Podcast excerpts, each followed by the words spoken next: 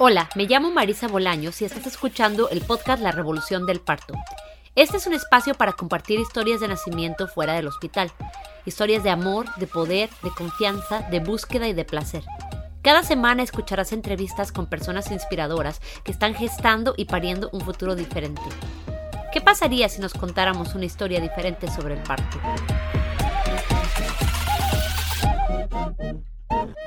Hola, bienvenidos, bienvenidas, bienvenidos todos a otro episodio del podcast La Revolución del Parto. Esta semana he estado pensando mucho sobre el tema de la crianza, quizá porque acaba de pasar el Día del Padre y con eso inevitablemente vienen muchos sentimientos y muchos pensamientos. Me da mucho gusto saber que muchas de las mujeres que he acompañado sus partos tienen compañeros presentes y comprometidos con su paternidad y también me da tristeza porque todavía veo a tantas de mis amigas, clientas, conocidas y familiares maternando solas o con muy poco apoyo. Eso me hizo sentir muchísimo agradecimiento por las personas que me han apoyado en mi camino a la maternidad autónoma, eh, sobre todo mis amigas y mi familia, y me hizo pensar mucho en la importancia de la sororidad y de la comunidad. Por esa razón, pensé también en tomarme un momentito para contarles sobre otros proyectos que admiro y que creo que pueden ayudar a otras mamás en su camino. Eh, quiero recomendarles eh, dos podcasts que les pueden gustar. El primero se llama Mala Mamá y me encanta. Me mueve muchísimo. Es un podcast que eh, tiene una mirada feminista que profundiza de maneras muy inteligentes sobre los retos sistémicos y culturales que enfrentamos como madres y que ahonda en el tema de la culpa materna de una forma maravillosa. Analiza la relación entre los distintos sistemas de opresión para darnos más herramientas para una crianza ecológica, activista y consciente.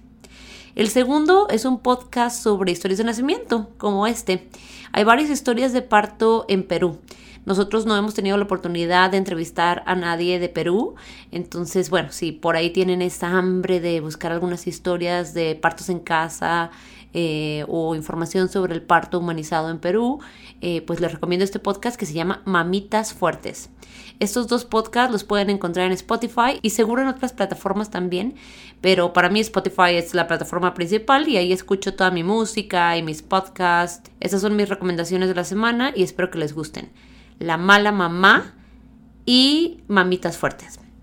Bueno, nuestra invitada de hoy es Jerisim Rodríguez, que nos acompaña desde la ciudad de Chihuahua para contarnos su historia de parto en casa. Jerisim menciona a Luisa, que es otra de nuestras paisanas que compartió su historia en el podcast, y voy a incluir el link de su historia en las notas del episodio para que si quieren escuchar esa historia también, pues ahí está el link. Bienvenida Jerisim, gracias por acompañarnos. Gracias a ti Marisa por invitarme. Cuéntanos un poco sobre ti. Yo ya acabo de decir que estás en Chihuahua, pero, pero cuéntanos un poco sobre tu vida, porque sé que tu bebé no nació en Chihuahua y que dices que te gusta moverte. Y cuéntanos un poquito sobre quién eres, cómo te gusta vivir, cómo es tu vida ahorita y todo eso.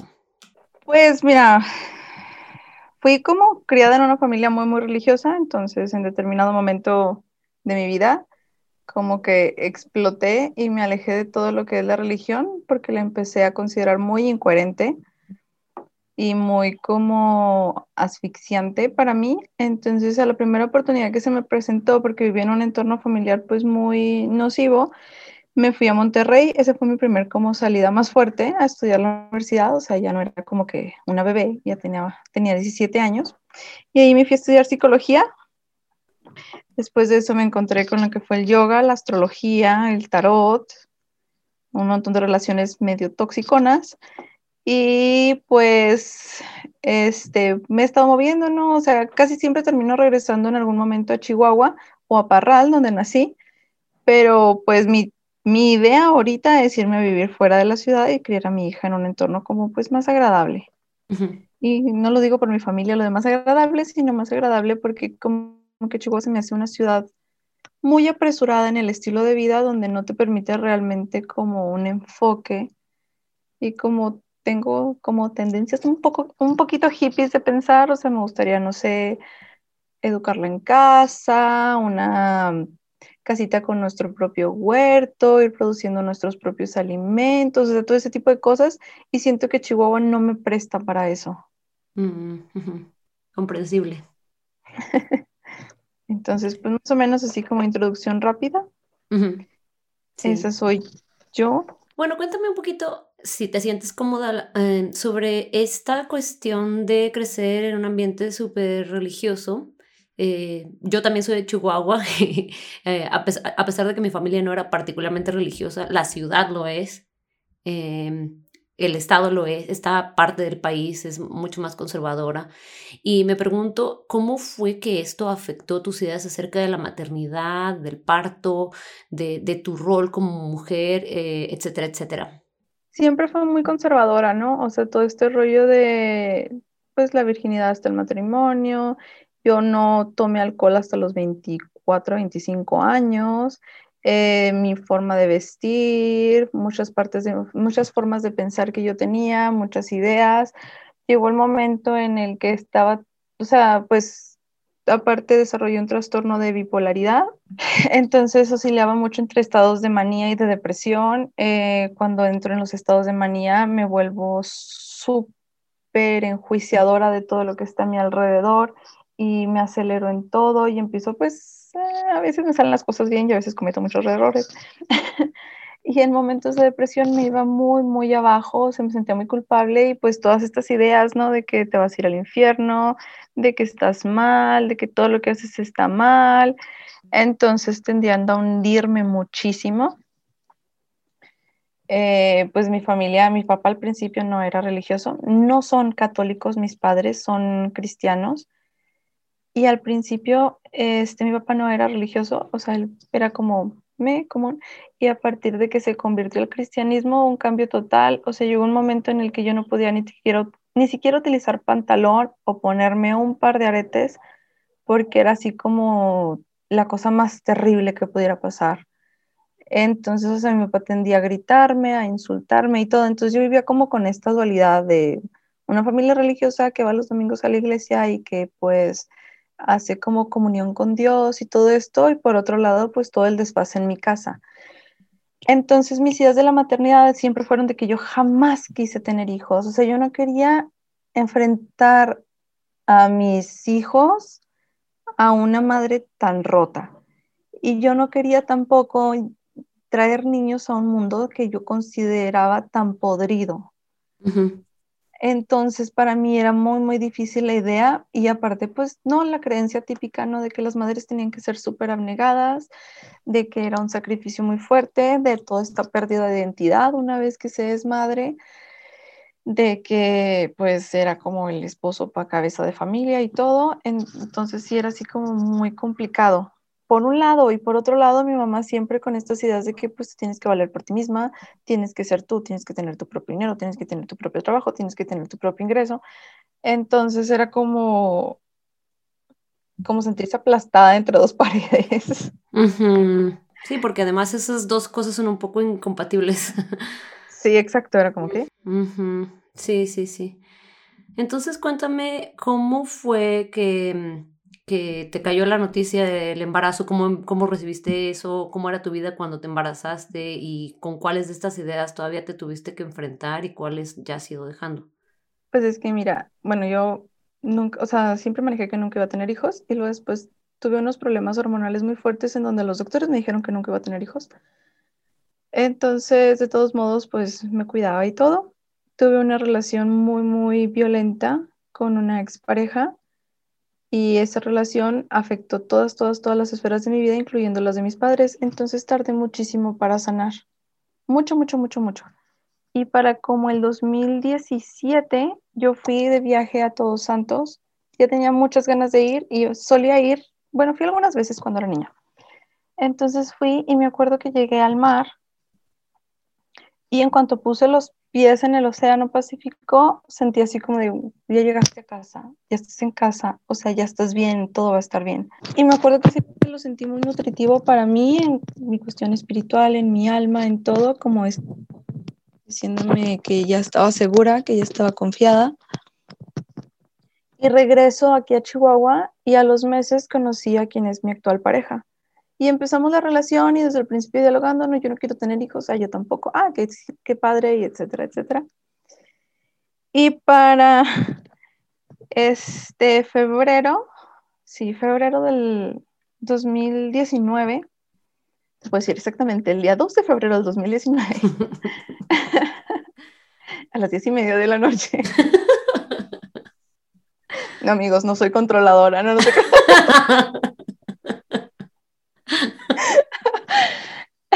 estábamos en una fiesta y pues nos dimos una escapada de la fiesta, pues tuvimos nuestro momento ahí.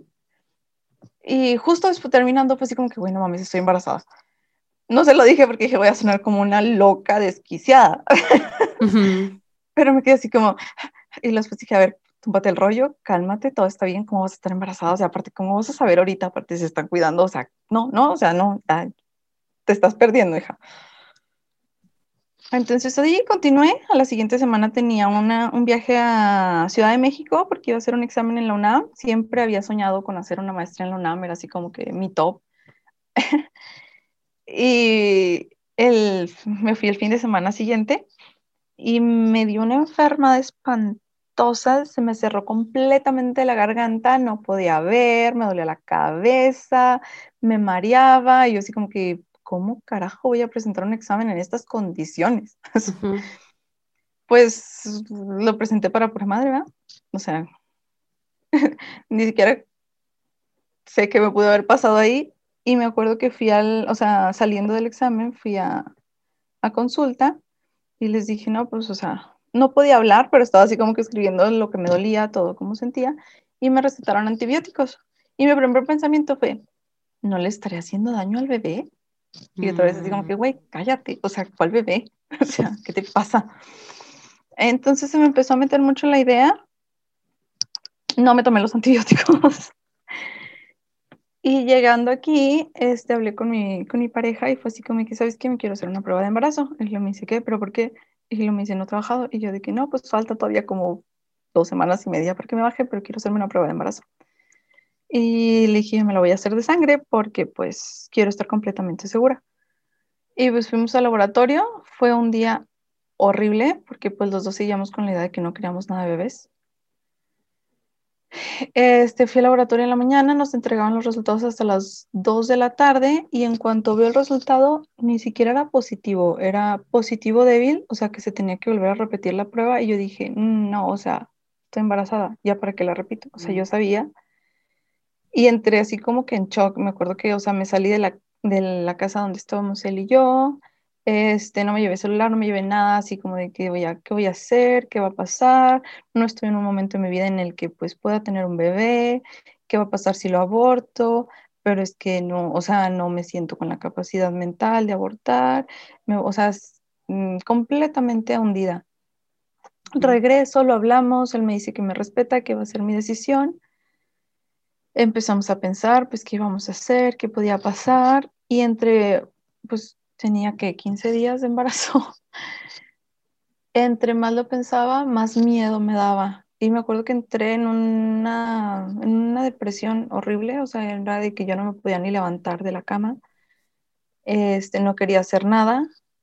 En ese entonces estaba trabajando dando clases de yoga, entre otras cosas, y, o sea, no, no podía, o sea, muchas veces no me podía ni levantar, ni siquiera para ir, no me sentía con la capacidad. La única forma en la que podía funcionar era si yo me generaba como esta idea de que no estaba embarazada.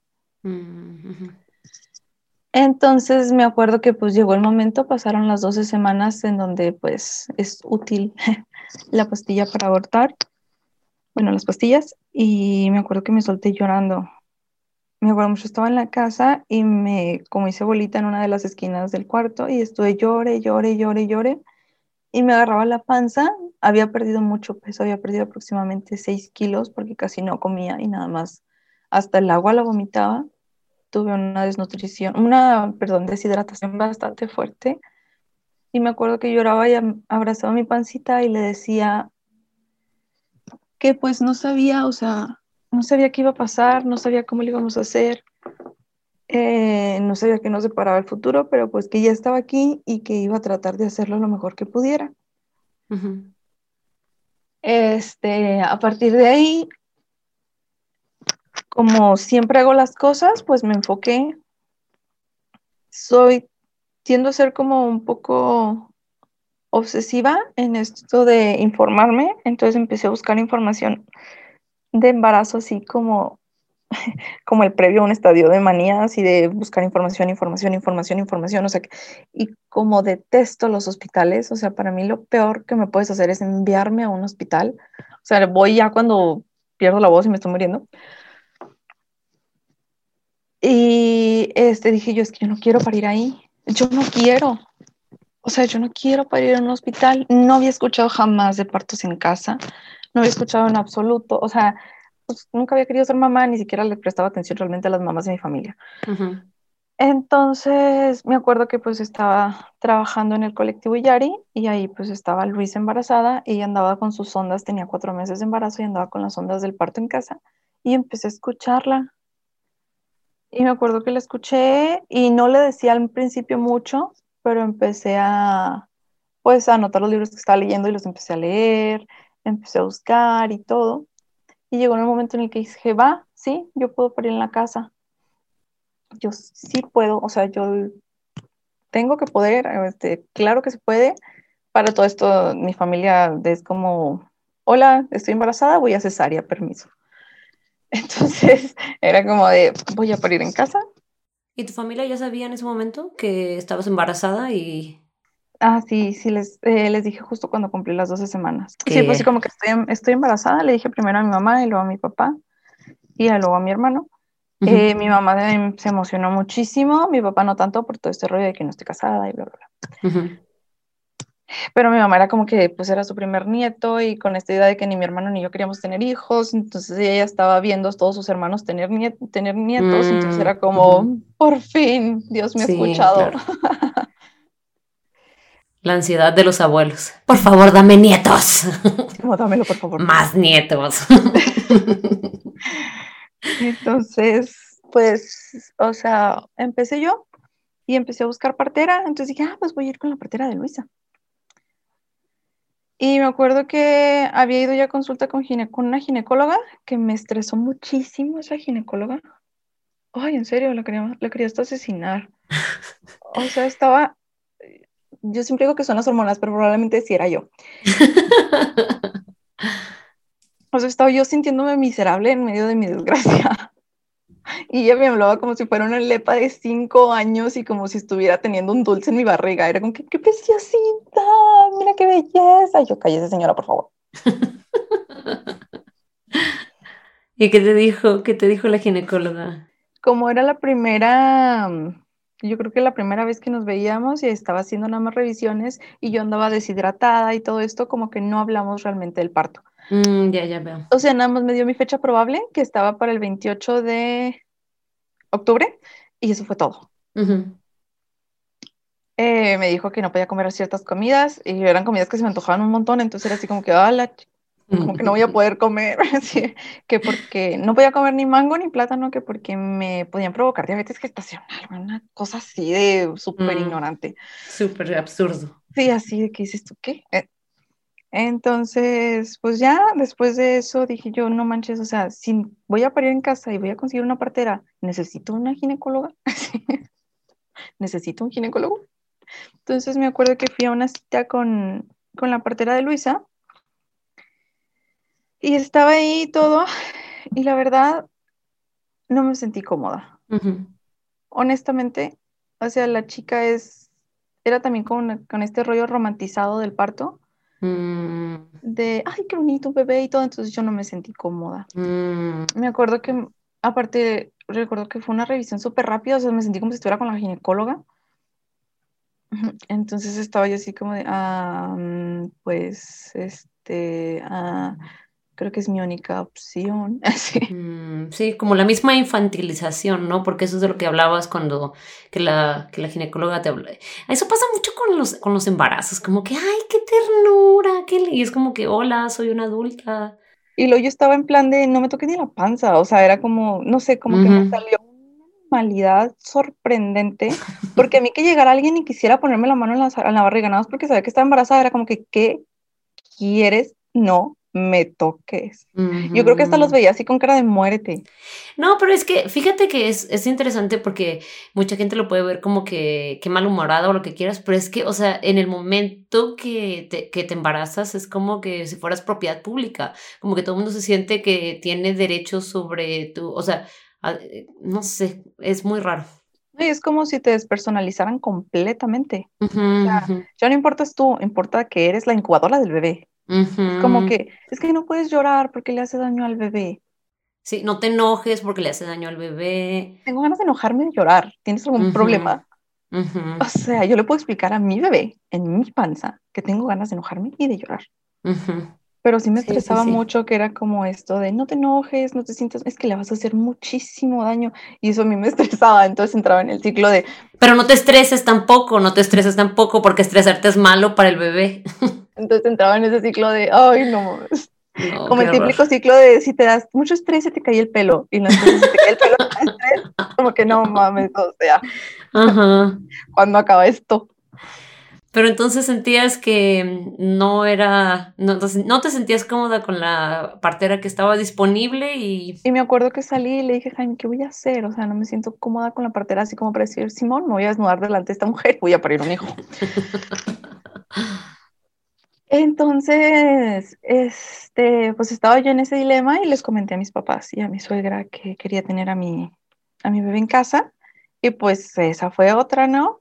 Mi papá fue el que menos se metió. Mi papá fue así como que está segura, es peligroso, eso no en un hospital. Y mi papá así como bien orgulloso, ¿no? O sea, de todos mis hermanos yo fui el único que nací en hospital y yo, ay, pobrecito. Lo siento mucho, papá. Todo mi apoyo para ti. Y mi mamá sí era de que es que si te pasa algo, y, es, también mi suegra, es que no puedes, o sea, te puede pasar algo, y si no, sigue así como que no, o sea, yo, o sea, yo quiero parir en casa, me estoy informando, estoy investigando, estoy leyendo, y luego pues parecía como adicta, ¿no? O sea, casi que el libro de parto que llegaba a mis manos, información de parto, y estaba yo leyendo, leyendo, leyendo.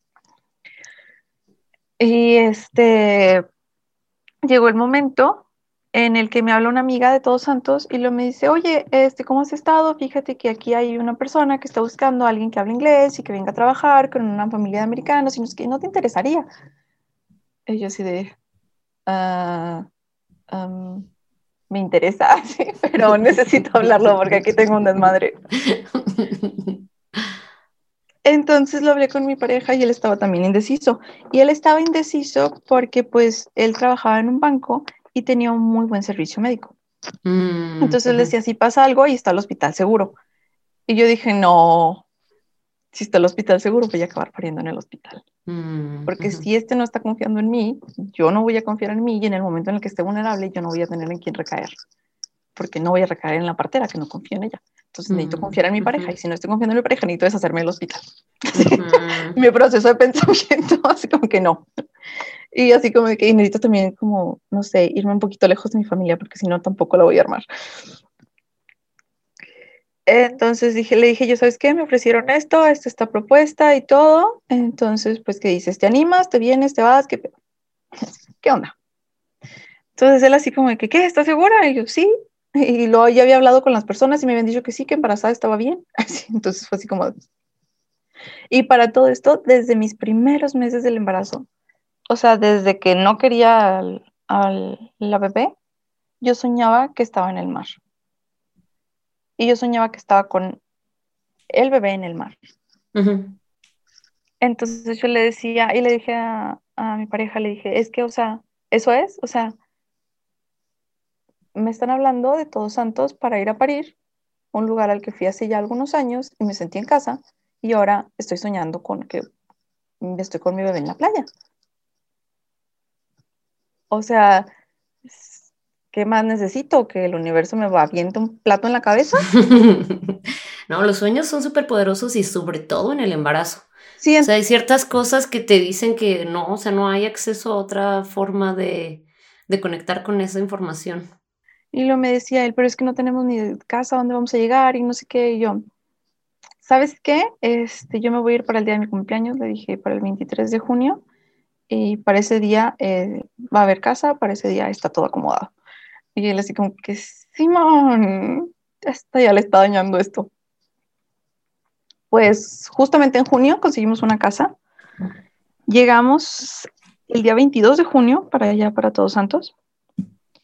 Y resulta, llegando ahí todo, este, nos acomodamos en la casa, al día siguiente era mi cumpleaños, vino mi amiga por mí para festejarlo y me dice, me dice, ay, ¿quieres conocer a tu vecina? Y yo, a mi vecina. Y lo me dice, sí, me dice, es una chava súper buena onda, acaba de tener a su bebé, tiene como cinco semanas la bebé de nacida y parió en casa. Y yo, Sasmón. Entonces, Increíble, se abren todas las puertas. y yo, ¿de qué está pasando? a lo mejor sí necesitaba el plato. ¿eh? Entonces fui a conocerla y todo, pues estaba en pleno posparto la, esta Denise, que ay, todavía estoy enamorada de ella un poquito.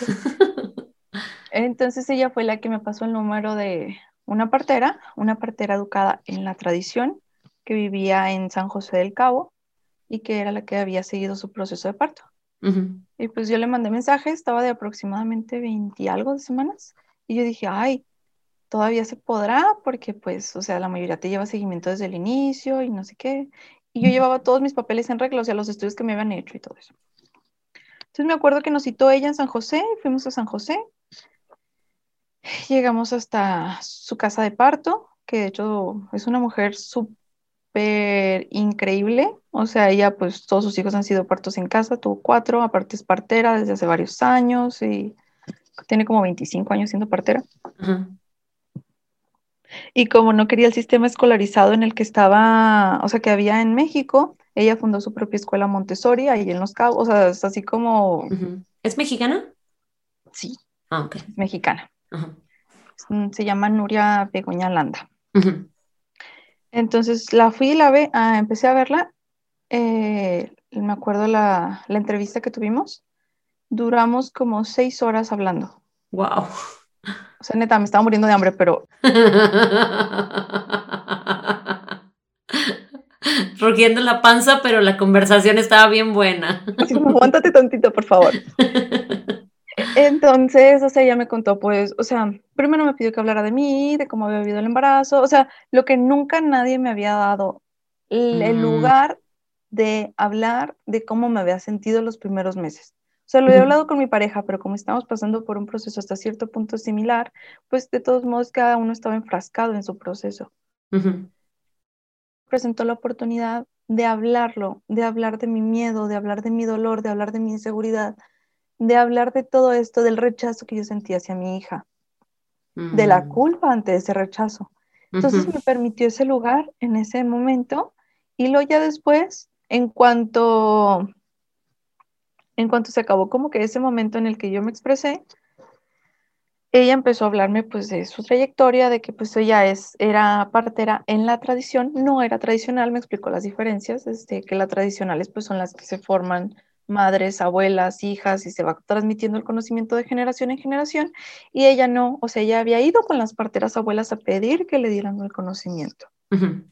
Y se había formado directamente con ellas por a través de como unos 10, 15 años que primero había sido dula y luego partera. Y... Entonces la escuchaba y todo, y se me hizo muy, o sea, la sentí muy, más allá de empática, me identifiqué mucho con ella, porque no era como de estas personas que romantizan la idea del parto o la maternidad. Me acuerdo que mi esposo, mi esposo ya en ese momento le hizo una pregunta y le dice, hemos estado, bueno, él era el que había estado leyendo, yo casi no se había prestado atención, pero dijo, hemos estado viendo este, y leyendo acerca de parir con placer. Entonces, de parir orgásmicamente y todo eso. Y luego le dijo ella, pues mira, o sea, la verdad es muy difícil. Yo no he visto un parto realmente así que tú digas que haya sido completamente placentero todo el proceso. Y dice, usualmente graban los últimos 5 o 10 minutos que sí son bastante placenteros, ya después, o sea, el expulsivo es así como que, uff, ya, ya acabé, gracias. Pero dice, es muy raro. Dice, si ustedes quieren intentarlo, pues está bien. Pero yo no lo he visto. Yo lo que voy a hacer es acompañarlos en el proceso. Entonces era como muy cruda, muy directa, muy franca. Y eso la verdad a mí me encantó. Entonces me acuerdo que al final nos dijo, bueno, ustedes piénsenlo, estamos muy a tiempo, ustedes piensen si yo quiero que sea su partera, y yo no me volteé a ver a mi pareja y le dije, sí, sí, vas a hacer. Tengo nada que pensar aquí. O sea, ya estaba, dejé que mi hambre siguiera, obviamente vas a ser mi partera. Entonces ya comenzamos nuestro como, pues nuestro proceso, ella y yo, de conocernos, hasta cierto punto de hacernos amigas. Fue una dula maravillosa, fue un sostén emocional increíble para mí. Estaba casi siempre, nuestras consultas siempre eran de cuatro o cinco horas, a veces nos íbamos hasta la playita en la consulta, acá como después de haber revisado a la bebé, a platicar, cualquier pregunta que yo le hiciera, ella me brindaba la información. Haz de cuenta que era como que, ah, hoy viene Nuria a revisarme o hoy vamos para San José y yo tenía mi lista de preguntas y era como de que ella me la respondía todas, oye, ¿qué pasa? Oye, todo, o sea, y pues toda mi familia había sido cesárea, entonces desde ahí a mí también pues me daba como que ese miedo, ¿no? Ese miedo de no, no poder lograrlo y de al final tener que incurrir en una cesárea. Entonces, estuvimos trabajando así como ah, a nivel informativo y aparte ella me recomendaba ciertas terapias o ejercicios o diferentes cosas para pues trabajar todo ese miedo. Entonces, pues sí, la verdad su acompañamiento fue mucho, muy diferente a lo que yo esperaba, mucho, muy bonito en medio de que no, no era como que toda esta idea de, ay, precioso bebé hermoso, no sé qué, era muy, muy bueno. Y yo tenía en ese momento como otro conflicto. A mí al principio me hicieron ultrasonidos, me hicieron como cuatro ultrasonidos en todo el embarazo. El primero cuando ya confirmaron que sí había bebé y que el saco estaba, o sea, que estaba el saquito y ya estaba el bebé adentro. El segundo justo antes de irme a Todos Santos. Y en el segundo me dijeron que era niño. Y todo el mundo me decía que era niño. Mi suegra lo soñó niño, este, mi papá lo soñó niño, todo el mundo lo soñó niño. Entonces yo estaba así como que yo no quiero un niño. O sea, yo no sé cómo creer un niño. Mm, o sea, admiro mucho a las mamás que tienen varones porque de verdad, proveniente de una familia sumamente machista y con ideas tan retrógradas, sabía que para mí criar un niño varón iba a ser un reto que no sé si en ese, o sea, en ese momento yo no estaba con la capacidad de lograrlo. Mm. Entonces estaba muy asustada por eso. ¿Te puedo preguntar específicamente qué es lo que te daba miedo? ¿Te daba miedo replicar sus patrones o qué es lo que te daba miedo? Em, me daba miedo generar un niño tan inseguro como veo a mi hermano o un niño tan lastimado como veo a mi padre. Mm. O sea, me daba mucho miedo no tener la capacidad de ver a mi hijo sin todas estas ideas de que fuera a terminar siendo sepultado por un sistema tan cruel. Porque si bien es mm. cierto que el sistema se ensaña contra las mujeres y eres más propensa a sufrir de algún tipo de violencia más visible que los hombres, la violencia de los hombres es tan sutil que yo no sé si la podría identificar. Mm, Entonces eso era lo que a mí me daba mucho miedo. Mm. Sí, me acuerdo cuando yo estaba pensando en esto, en mi propia experiencia, yo tengo dos hijos, yo me acuerdo de decir en algún momento cuando el más grande era chiquito, era así como que, Ay, si yo tuviera una hija, yo creo que puedo criar a una hija chingona, que sea como que sí, yo puedo hacer esto y nadie me va a decir que no. Pues, pero ¿cómo crías a un hijo que desafíe el patriarcado? Se, eh, me hacía un, un poquito más complicado. Sí, exactamente, o sea, a mí se me hace súper complejo. Sea, se me hace muy difícil, pero te digo, admiro mucho a las mamás de varones. O sea, las veo y les digo, o sea, wow, mis respetos yo no sé cómo le haría. Mm. Entonces yo traía como que esa espinita, esa espinita de que todo el mundo me dijo que es niño, todo el mundo me dijo que es niño, ¿qué voy a hacer? hay que prepararnos para esto. Pero en eso de hay que prepararnos para esto era, ¿y cómo le hago? O sea, ¿dónde consigo un ejemplo de hombre sano como para copiar? cierto? Entonces estaba yo así como de... Entonces me acuerdo que cuando estábamos haciendo el plan B, que pues la misma partera ya tenía como las cuestiones estas de los doctores a los que podía acudir para el plan B. Me dice, mira, no esperes que te traten bien. Ahorita nos conformamos con que acepten, acepten ser nuestro plan B. Y de hecho sí, o sea, fui al consultorio del, del ginecólogo, del doctor, y me acuerdo que estaba en la, en la tablet y nunca me vio a los ojos. Entonces era como que registraba todo, o nombre, edad, tiempo y no sé qué. Y luego, ¿dónde desea parir? No, pues es que me envía Nuria porque pues quiero parir en casa. Y ni siquiera me volteó a ver, nada más me dijo, si es consciente que si le sale, o sea, si llega a haber alguna dificultad en el parto, yo le voy a cobrar el doble que un parto natural y que yo también practico el parto respetado. Y lo me dice, porque el parto respetado conmigo le sale en 25, pero si se le complica le va a salir en 40, más honorarios del hospital. Wow. Y yo así de que, yo nada más le respondí, ¿y si es usted consciente que ni siquiera me está viendo a los ojos? Sí, ¿qué tan respetado va a ser el parto respetado de una persona que te está hablando así y que no te puede ver a los ojos? Sí, le dije yo, o sea, yo voy a parir en casa y si no quiere ser mi plan B, podemos buscar otra opción. Entonces, pues obviamente le molestó no dijo más nada, me pasó como, pues ya habíamos pagado la consulta y todo, entonces me pasó a revisar eh, cómo estaba el bebé y todo. Yo creo que con esta idea también de hasta cierto punto meter un poco de miedo, porque me empezó a decir que estaba muy cabezona y que no sé qué, y luego me dijo, ¿ya sabe qué es? Y luego le dije yo, pues me dijo el último doctor que era niño. Y luego me dice, no, es niña, ahí se ve. Y yo así de que, uf, nomás por eso me cayó bien, señor. Algo bueno salió. Sí, algo bueno salió de venir hasta acá. Entonces, pues, así como que en serio es niña, y lo sí, mira, y se ve, y me explicó, y, no, y yo así como que, uy. Entonces me acuerdo que yo salí súper feliz a avisarle a todo el mundo que era niña. Perdón si tengo en algún futuro un hijo varón. Voy a estar lista, lo juro. Este, pero en ese momento me sentí muy aliviada. Y sospecho que mi familia también, porque estaba muy emocionada de que fuera niña. Entonces, este, ya salimos y ya hablando con mi pareja íbamos de regreso porque a mi, hija le pusimos Deva Charik. Y en ese momento nada más le teníamos el nombre de Charik, o sea, cuando era niño.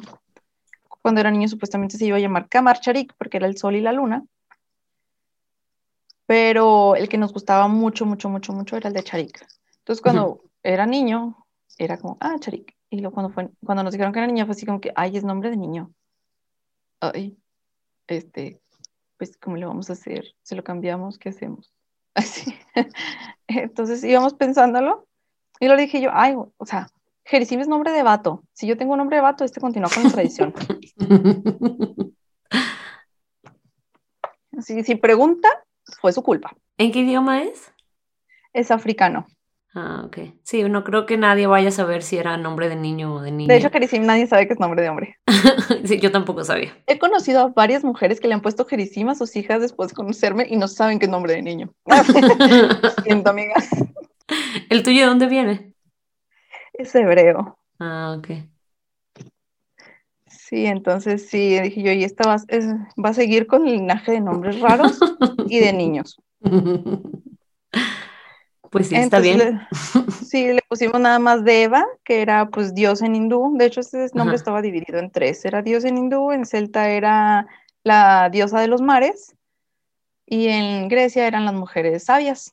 Entonces mm, ah, por los tres, ahí quedó. Entonces ya se le quedó ahí el nombre. Y pues ya escogimos como plan B el centro de salud que estaba preparado para emergencias de parto de ahí de Todos Santos. Dijimos, pues no queremos ese doctor, y de que nos cobren una millonada, de que nos cobre el centro de salud, pues en el centro de salud.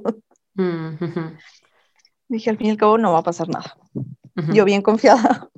Ya después de eso, pues ya fue como que todos los preparativos del parto, toda la preparación para el parto en casa, tener todas las cosas listas, que de hecho utilicé creo que la mitad, o sea, no las utilicé ni todas, pero yo bien preparada y así.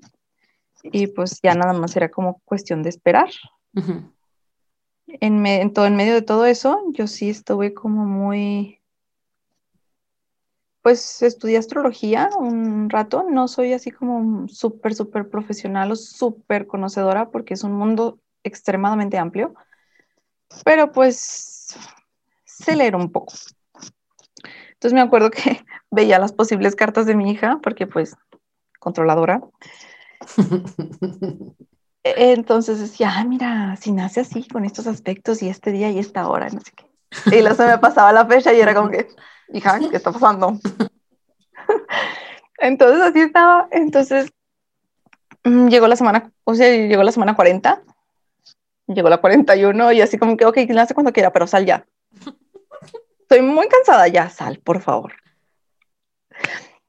Y me acuerdo que fue mi partera, yo le dije, ya, o sea, ya en serio, necesito que salga, ya, o sea, estoy cansada, me duele todo, ya no aguanto la espalda.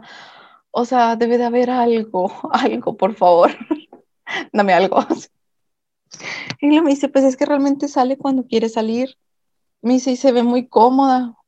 Me dice, pero pues vamos a hacer algo. Este, te puedo dar una tintura me dice, pero pues la tintura no nos va a garantizar nada e igual nos podemos esperar hasta pasada la semana 43 sin ningún problema. Y yo así como de que no manches, la estoy esperando desde la 38, no me digas que hasta la 43. ya voy en la 41, digo, son dos semanas, pero en ese momento me parecía... Eterno. Sí, así como de, uy, me va a llegar diciembre aquí. voy a estar pariendo en Navidad. Dije, no, o sea, no. Era de Halloween. Sí, es exacto, era en Halloween. ¿Qué pasó? Entonces, yo estaba lista para mi día de brujas. Entonces me dijo, mira, vamos a hacer una técnica. Me dice, y agarró, me acuerdo, un cigarro de estafiate. Lo prendió y me hizo, me hizo aplicación de calor entre las corvas y luego después en un puntito cerquita del tobillo. Y luego me dice, vamos a ver qué pasa. Me dice, si en cuatro horas me hablas y me dices cómo estás. Y yo de cuatro horas, ok. Y me dice, pero pues si no, me dice, vamos a esperar hasta que la bebé esté lista. Me dice, lo único en lo que me preocuparía es que ya cuando se pasa la semana 42, los bebés salen como mantequilla. Y yo sí ¿Mm?". Me dice, se salen muchísimo más rápido. Me dice, pero de todos modos, o sea, estamos preparadas. Tengo ya todo listo para en cualquier momento en el que me llames estar aquí. Me dice, no te preocupes, o sea, yo sí voy a llegar. Porque esa era otra, como está una hora y cachito, me daba miedo que no fuera a llegar. Mm, Lo cual es bastante absurdo porque duras un montón de horas en eso. Pero bueno, mamá primeriza. Entonces, me quedé ahí en la casa. Mi mamá ya estaba, había llegado de, de Chihuahua porque me iba a ayudar en la cuarentena. Yo honestamente quería que mi mamá llegara ya cuando tuviera la bebé. Mm, claro. Pero como la bebé se estaba pasando de tiempo. Pero mi mamá estaba insistiendo desde hace un montón. Mm, Entonces se vino mi mamá los últimos de octubre, porque pues iban a ser, supuestamente no. Y a mi mamá se le sé que ya no llegaba para cuando naciera la niña, y yo así como de que si llegas, mamá, por favor, aguantase. mi mamá de que no, no, no, ya, o sea, mi idea realmente era decirle en el momento así de que ya salió, mamá, vente. Igual siguen cobrando lo mismo en los aviones que vamos a tomar. Entonces mi mamá estaba ahí y me acuerdo que estaba acompañándome en ese momento, mi esposo estaba trabajando y de repente, justo exactamente a las cuatro horas, fui al baño y ya veo, veo los pedazos de, tapón. O sea, la como flemita que se ve. Sí, el tapón mocoso. Sí, yo sí bien emocionada. ¡Oh, es el tapón, es el tapón, ya viene, ya viene. No voy a estar embarazada hasta las 43 semanas. Sí, era el martes, entonces. Era martes en la tarde y yo estaba súper, súper emocionada. Entonces le hablo a Nuria y lo ya salió el tapón y no sé qué. Y lo me dice, ¿cómo te sientes? Y yo, muy bien. Y lo dice, ¿sientes contracciones? Y yo sentía, pues las de Braxton pero súper ligeritas o sea, sentía que se me ponía la pancita dura y luego se soltaba, pero así súper tranqui. Y luego me dice, no te preocupes, relájate, descansa, duerme y mañana hablamos. Y yo, ¿qué? O sea, ¿qué? O sea, todavía falta. O sea, ¿No, ¿No habías tomado un curso psicoprofiláctico? Es que irónicamente estaba preparada, pero como ah. que en ese momento mi cerebro nomás no daba. Mm, sí, es que a veces lo sabemos en teoría, pero a la hora de la hora nos esperamos. No, y aparte, o sea, las historias eran de que pues mi mamá me tuvo puras cesáreas, pero mi abuela, a mi mamá y a mi tía, a mi tía no, las tuvo en partos muy rápidos y sin dolor. Ella sí fue parto natural.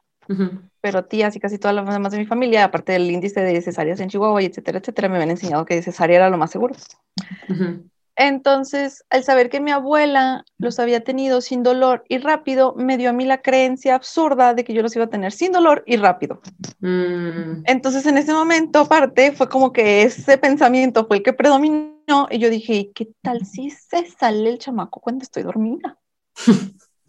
claro, no lo vas a sentir.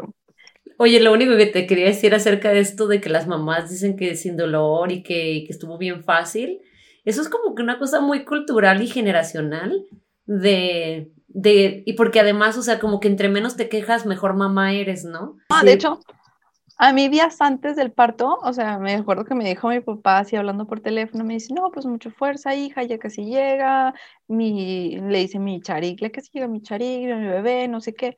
Y yo que gracias, y ya no te preocupes, verás que en cuanto salgas se te va a olvidar cualquier dolor que hayas tenido. Y yo así como que este me está hablando de su múltiple experiencia pariendo, o sea, se te olvida el dolor inmediato.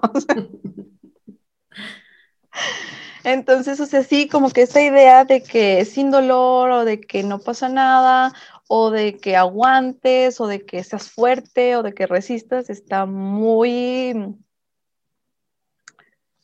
Ah, pues muy adaptada a la cultura y a la sociedad, ¿no? O sea, ves hasta películas en donde a veces una morra ahí pujando en medio de la sala, tres pujidos y ya salió el bebé. Entonces, por mucho que yo supiera que algunas duraban un montón de horas y hubiera escuchado historias, no sé, uno como que todavía conserva ese pensamiento de mamá primeriza medio destrampado de que va a ser rápido.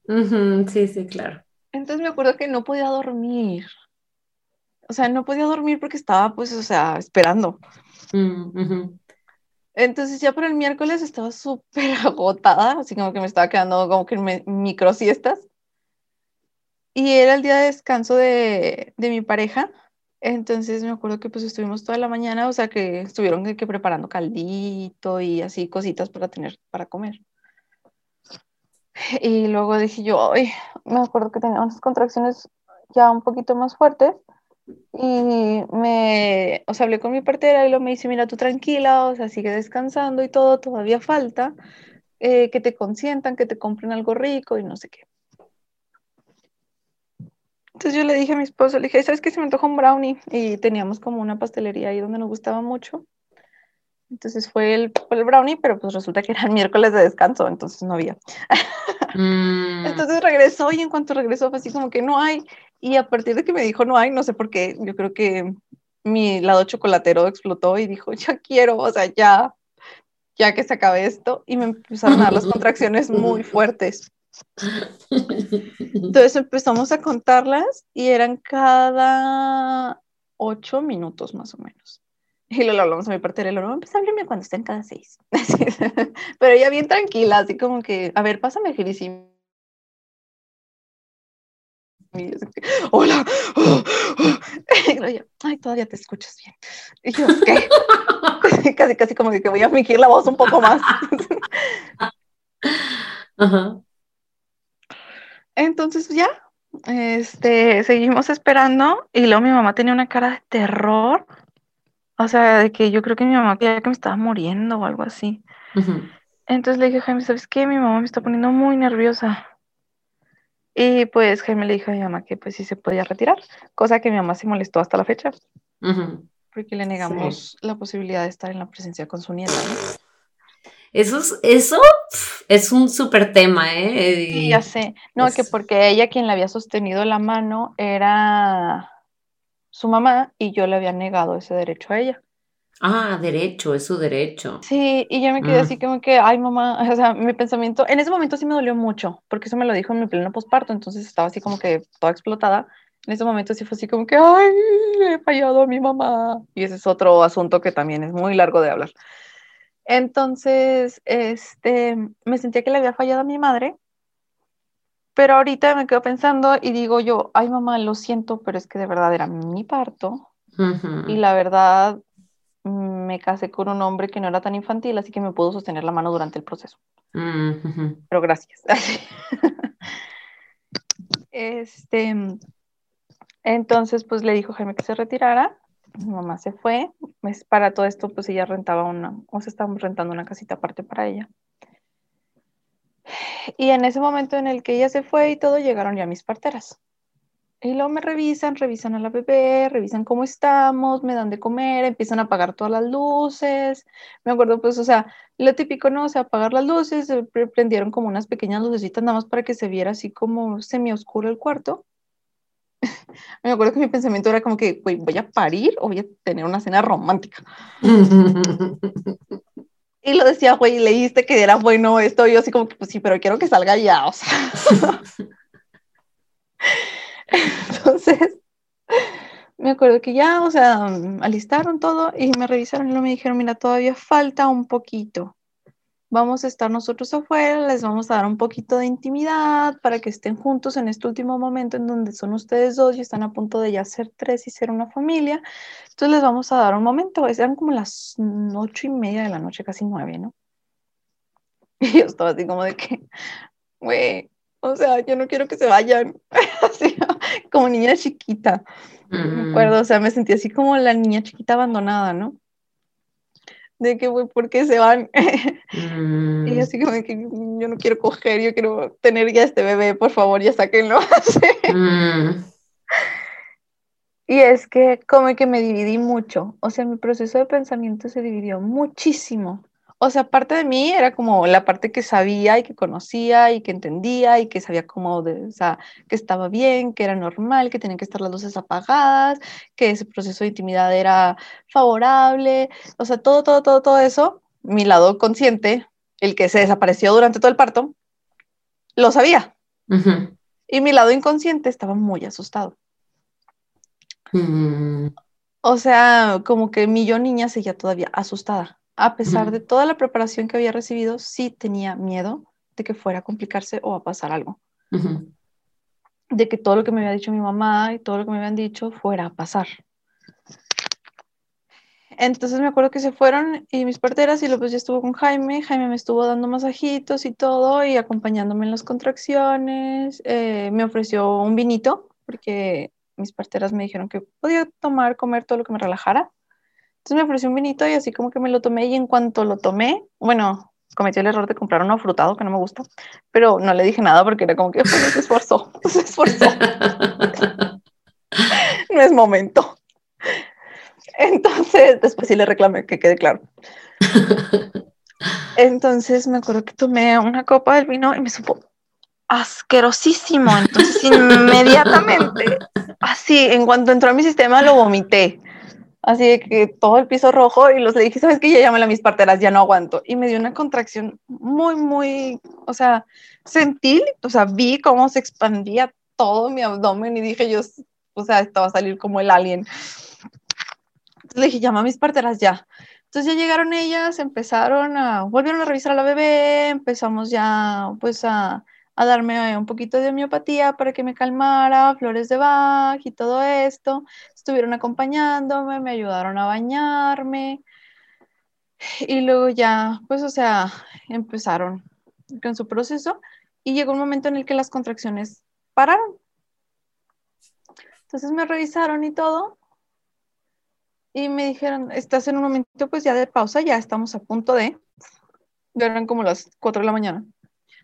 Y me dicen, nada más para que, o sea, para que recuperes fuerzas, este, come tantito y me dieron, me acuerdo, un jugo de piña con dátiles. Y yo todavía tenía miedo de vomitarlo, la verdad.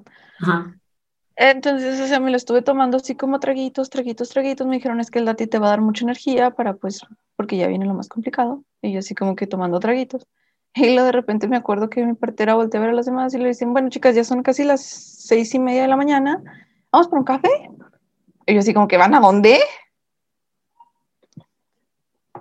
Y yo así, y luego le preguntan a Jaime, me dicen, ¿quieres un café? Y yo así como que no, no quiere. y luego Jaime dice, oh, sí, sí quiero café. Y yo de que, güey, tú ni tomas café. es una ocasión especial. sí, me dices que tengo mucho sueño, necesito mantenerme despierto. Y yo así como de, en ese momento estaba como en un momento de traidores todos, o sea, qué pedo, porque se van otra vez. Entonces, pues fueron por el café y no me dijeron, descansa un ratito. Obviamente Jaime se quedó conmigo, nada más le iban a traer el café. Entonces, eh, me acuerdo que me dormí un ratito, como unos 20 minutitos, y desperté y estaba así como, yo me siento como niña berrinchuda, así como, ¿por qué no he vuelto ya? Era solo un café. Entonces ya regresaron y todo, y empecé a sentir unas ganas así increíbles, increíbles, increíbles de ir al baño. Entonces me acuerdo, me levanté, fui al baño, regresé y luego me revisaron y se dieron cuenta que mi líquido estaba saliendo un poquito verde. Mm. Entonces me dice mi partera, Girisim, estamos entrando ya en un momento crítico porque parece ser que Charik este, pues expulsó meconio. Entonces puede haber cierto sufrimiento fetal. Necesitamos acelerar un poquito el parto. Y pues me asusté, la verdad, me asusté mucho.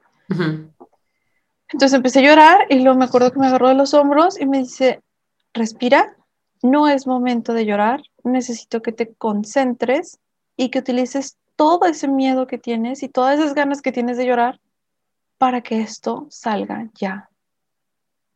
Para todo esto ya era jueves como a las mm, nueve y media, diez Ujú. aproximadamente. Entonces yo así como que, oh, sí, tienes razón. Entonces me acuerdo que fueron por unas cosas a la cocina, yo me quedé en la recámara. ¿Y tú ya sentías ganas de pujar? Sí, ¿no? Pues sentías ganas de, de ir al baño. Sí, pero no o sea, no sentía todavía completamente las ganas, ganas de pujar. Ajá, ajá, ok. Yo sentía como la sensación de querer ir al baño y de que se estaba presionando, pero todavía no sentía así como el, el, el deseo que después sentí. Ujú, ujú. Entonces me acuerdo que agarré la mano de Jaime y yo le dije yo, ya casi. Y luego me dice él, sí. Y luego le dije yo, güey, nomás estoy pariendo en la casa porque ya le dije a todo el mundo que voy a parir en la casa y no voy a terminar en el hospital para que me digan, te lo dije. Si no estuviera en ese momento y no le hubiera dicho a todo el mundo que pariéramos en casa, ya, le- ya te habría dicho que me llevaras al centro de salud. Mm, Le dije yo, o sea, ya estoy así como de, mm, o sea, ya estoy en territorio completamente desconocido, ya no puedo estar controlando las cosas, entonces quedas a cargo, quedas a cargo, que pase lo que tenga que pasar, y yo hasta aquí llegué. O sea, mi conciencia, lo poco que queda, ya hasta aquí llegó. Sí, me ujú. acuerdo que regresaron mis parteras y me dieron empatía y me revisaron a la bebé y resulta que estaba como atorada. Mm, O sea, se cuenta que su cabecita estaba como ladeada, entonces estaba atorada en el canal de parto. mm, sí, sí, Ences sí. fue así como de... Entonces me dice, ¿sabes qué? Vamos a darte una reboceada para acomodarla. Entonces pues me acomodé yo y uh, como en una especie de parado de antebrazos, acomodada un poquito entre la cama. Y ahí jalaron un poquito con el rebozo. La verdad se sintió súper delicioso. Ujú. Como que se sintió que se liberara toda la presión ahí y lo, la jalaron, jalaron, jalaron, o sea, varias veces con el rebozo, muy, muy gentilmente, muy a gusto. Y luego ya me bajaron y luego me dicen, ¿sabes qué? Este, para todo esto, ya cuando bajé yo, pues quedé en cuatro puntos. Me dicen, ¿sabes qué? Eh, vamos a ponerte música, tratar de bailar un poquito para ver si con movimiento, pues baja más rápido. Ujú. Y yo así de, ¿baila qué? ¿Qué vamos a qué? Y yo así como que, está bien, sí, todo fluye, ya, ahorita ya, de todo tu rollo. Entonces, en cuanto me levanté, me acuerdo que estaba parado Jaime enfrente de mí, me levanto y en cuanto me levantó, sentí una presión así increíble y ahora sí empecé a pujar y a gritar así como el ¡Ah! Entonces empiezo a sentir así el- todo el puje y volví a caer en cuatro. Entonces en eso, pues ya todas mis parteras, bueno, era una partera y eran como la partera secundaria y luego era la hija de mi partera que estaba siendo aprendiz. Ujú. Entonces se acomodó y todo y así como de una de ellas estaba cantando, me acuerdo. Muy bonita canción, por cierto. me ayudó mucho. Este, entonces empecé a sentir así ya como se abría, se abría, se abría, se abría, se abría. Y lo mm, no vi, tristemente no vi, me hubiera gustado mucho ver. Es algo que si en algún momento vuelvo a parir, me gustaría ver ya cómo sale mi bebé. Pero en ese momento pues no lo vi, estaba así como que cuatro puntos completamente. Entonces empecé a sentir así la presión y pujaba y estaba sintiendo, sintiendo, sintiendo, sintiendo cómo se abría todo, todo, todo, todo. Y me acuerdo que mi partera le dijo a mi, a mi esposo de que, dile lo que estás viendo, dile lo que estás viendo. Entonces mi esposo va, viene conmigo, se pone enseguida de mi rostro y lo me dice, veo una cabecita, veo la cabecita, ya veo la cabecita. Y yo nomás lo agarré y le dije, cállate imbécil, yo estoy sintiendo la cabecita. en cuanto terminé o sea, güey, te mamaste.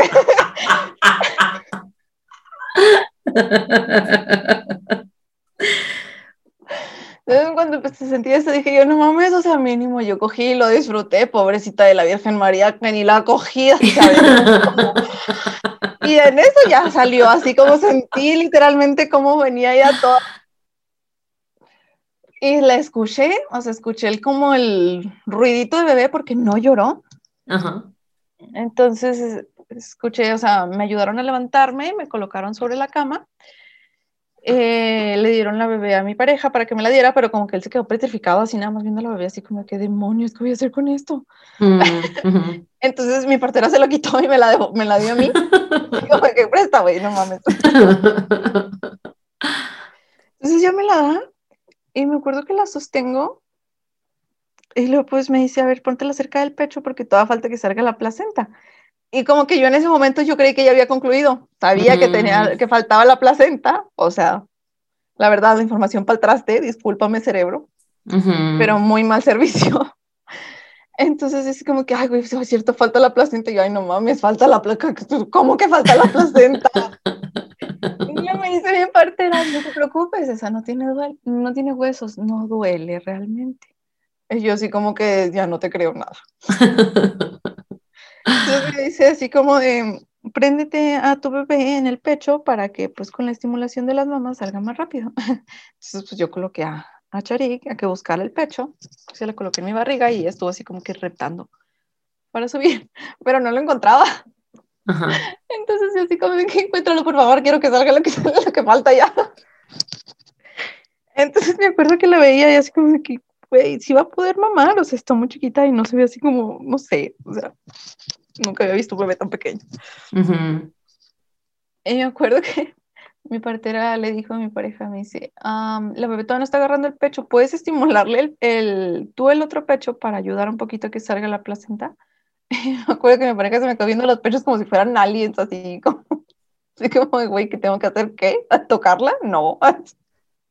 Discúlpenme, pero no. Entonces, literal, o sea, su dedo nada más se fue así como a mi pezón y nada más así como que lo tocó y luego lo alejó así como si le fuera a pasar algo. Entonces, o sea, me acuerdo que ellas hasta se pusieron a hacer un recito para que saliera la placenta bien y sin dificultades y todo estuviera bonito y yo así como que que ya salga, por favor. También llegó el momento en el que dije, ay, bueno, pues ya, entonces estaba ya, ya directamente, ya me empecé a concentrar en Charik porque no me había concentrado realmente en ella, o sea, estaba como todavía muy ensimismada conmigo. Como que no había reclamado esa parte de ya parí, ya, ya está fuera, ya no está dentro de mí. Como que parte de mi deseo acelerado de que saliera ya la placenta era como esta idea de que hasta que no saliera no iba a comenzar realmente yo a ser mamá. Mm, Entonces, o sea, ya quería como como esa culminación con el parto. Entonces ya empezó, o sea, ellas muy tranquilas y todo, y yo así como que ya, que salga, que salga, que salga. Y llegó el momento en el que sentí, me acuerdo que mmm, soy vegetariana, entonces me da un poquito de náuseas la carne, y me acuerdo que sentí como si hubiera carne saliendo de mí. Mm, o sea, así como la sensación de cuando agarras carne, la sentía pero directamente y me mm. ardía poquito, entonces sentía incómodo. Entonces dije, ay, está saliendo la placenta. Y así sentí, así como, hasta se escuchó así cuando cayó en el envasecito que tenían ellas preparado para que saliera. Lo sentí así como cuando, mm, como no sé, cae la bolsa de carne, así como. Y yo así Y yo como que, a ver, espérate, es tu placenta, o sea, estuvo ahí contigo y todo. Entonces ya la vi. me acuerdo que se me hizo tan bonita y en ese momento en el que yo la vi y la vi conectada todavía con mi bebé y todo, y yo estaba así de que, güey, no manches, sí lo hicimos. O sea, lo logramos. Y digo que, y no sé cómo lo logramos, pero lo logramos. Y como que llegó un momento en el que yo estaba ahí, pero no estaba ahí. Mm, Es que también estaba súper cansada. De pasar esa primera noche sin dormir es muy duro. Pero, o sea, estaba como súper consciente de que estaba con mi bebé y la tenía en los brazos y todo, pero también era como si me viera desde afuera. Mm. O sea, como si me estuviera viendo a mí cargando a la bebé. Entonces, o sea, me- entonces me sentí así como, como si me hubiera quedado atrapada entre mundos o algo así. Entonces, a partir de ahí, como que ya me ayudaron a sentarme un poquito. Tuve un pequeño desgarre, entonces me cosieron. Me pusieron nada más dos puntitos. Y luego ya se fueron mis parteras a hacerme un licuado con la placenta, de hecho. Y ya regresaron, me lo tomé. Y pues sí me sentí así como que mejor y con más energía, pero de todos modos, pues sí traía como que sueño. Ujú. Y ya Charik se prendió y todo, y me acuerdo que yo la veía súper despierta. Y ya viéndola bien, la veía súper enorme. Sí, sí, güey, ¿cómo salió? O sea, Claro, es como la bebé más chiquita que has visto porque no has visto bebés recién nacidos, pero luego ya en perspectiva de que vivía dentro de ti, es como, Sí, wow. ¿cómo cabía ahí? Sí. con razón, o sea, pues, ¿cómo estabas cómoda las últimas semanas, hija? En serio. Entonces ya este, me tomé el licuado y todo y me dejaron preparada para dormir. Quedaron de ir hasta el día siguiente ya para como, pues, revisar a la bebé. Para no hacer ninguna intervención innecesaria. Y ya, de hecho, se retiraron y nos dejaron nosotros solos. Ya Jaime prendió los celulares, dio avisos a todos de que ya había nacido. Y ya quedó así como todo muy tranquilo. Las parteras antes de irse hicieron una pequeña ceremonia para separar a, a Charik de su placenta. Muy bonita, la verdad. Me acuerdo Ujú. que- o sea, cada una como que le se me figuró como unas hadas madrinas donde le daban sus buenos deseos tanto a, Oh. a mi bebé como a la placenta que la había acompañado durante todo ese tiempo. Entonces me hizo así como que súper, súper bonito ese momento.